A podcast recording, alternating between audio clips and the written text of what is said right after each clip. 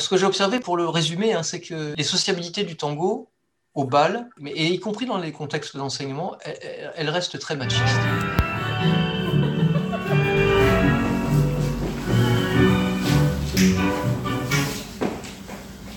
Les pas. Pour le dire simplement, nous les hommes, on a vraiment la belle vie au tango. Pour nous, les hommes, c'est vraiment le paradis, le tango. Un paradis où on ne se pose pas de questions sur notre propre pouvoir. Assez incroyable dans la, société actuelle. Évidemment, les danseurs vont dire Mais comment, Christophe April, vous ne pouvez pas dire ça Voyez tous les efforts qu'on fait. Mais tout ça, enfin, à mes yeux, c'est vraiment euh, du grand n'importe quoi. Ce que j'ai observé, euh, à la fois en observant comme ça, en, sans parler, et puis en parlant aussi avec des danseuses, puis en écoutant des danseuses parler en voix off, en général, là, la parole est très libre.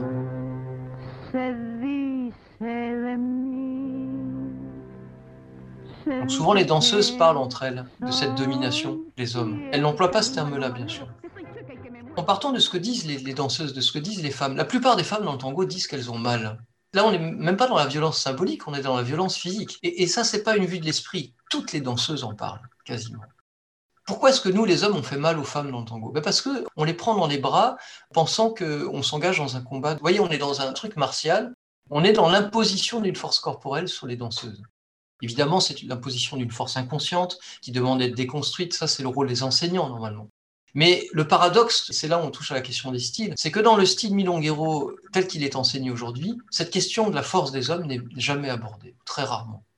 Alors, celle qui a inventé le style milonguero, Susanna Miller, n'a pas diffusé ce style comme étant un, une expression de la coercition des hommes sur les femmes. Donc, on est face à une interprétation à la fois stylistique mais plus large du tango, où les hommes s'en donnent à cœur joie et ne se posent pas du tout la question de savoir s'ils font mal ou pas aux danseuses. Ça, c'est un vrai problème. Donc la domination masculine, pour moi, dans le bal, elle commence là. Elle commence très simplement, furtivement, dans ce que les amateurs appellent l'abrasso. Moi, je ne parle pas d'abrasso, c'est un terme argentin. Moi, je parle d'enlacement. Euh, l'abrasso, vous voyez, c'est un truc exotique qui permet de, justement de ne pas parler de ça, de ne pas parler de domination. L'enlacement, c'est un terme français qui permet de rapatrier des problématiques qui sont euh, très européennes, qui sont celles de la domination des hommes sur les femmes.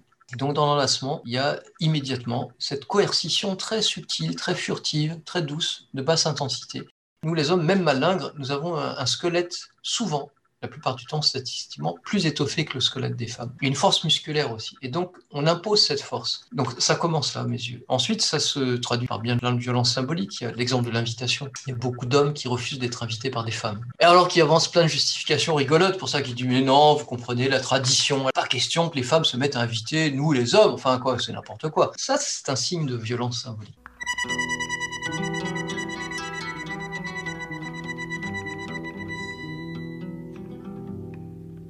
Le concept d'hégémonie masculine. C'est une autre euh, grille théorique pour analyser le rapport euh, de domination. C'est un concept d'une chercheuse australienne.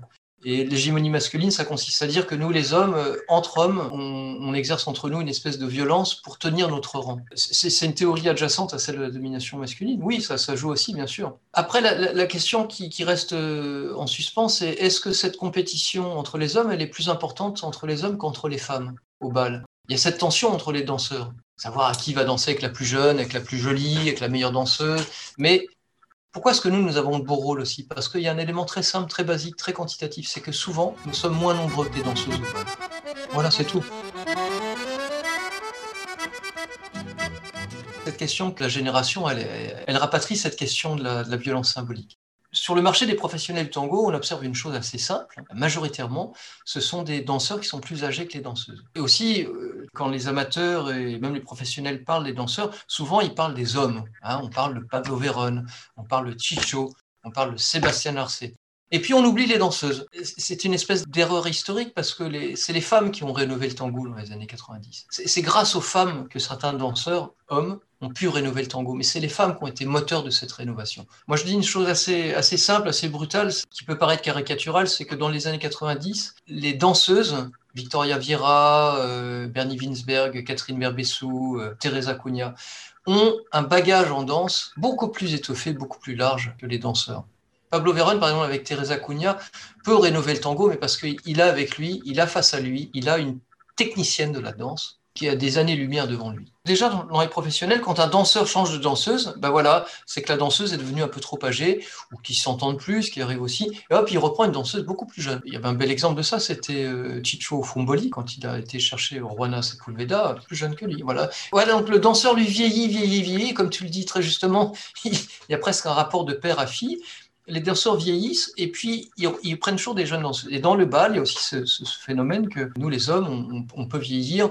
On n'est pas dévalorisé par l'âge, comme les femmes le sont dans le marché du bal. Il y, a, une cruauté des rapports sociaux au bal, où il y a vraiment une, cotation des danseurs et des danseuses, mais surtout des danseuses plus elle est jeune, plus elle est attrayante. Elle peut bien danser comme un pied, peu importe si elle a des jolies formes, Là aussi, entre parenthèses, nous les danseurs au bal, et ça c'est une règle, les danseurs hommes ne regardent que deux choses des femmes. Ils regardent le cul et les jambes, c'est tout.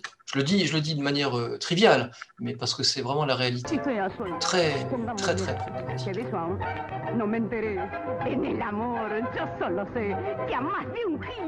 Une question comme celle de la valence des rôles en tango est une question qui pour moi est primordiale. Elle est primordiale car à mon sens, si l'on choisit de les ignorer à titre individuel, mais aussi en tant que communauté de pratique, alors on enferme le tango dans une époque révolue. Nous arrivons au bout de cette série d'épisodes qui a été réalisée suite à un entretien avec le sociologue de la danse Christophe April. Je tiens dans cette clôture à le remercier pour le temps qu'il m'a accordé et pour ses réponses à mes questions.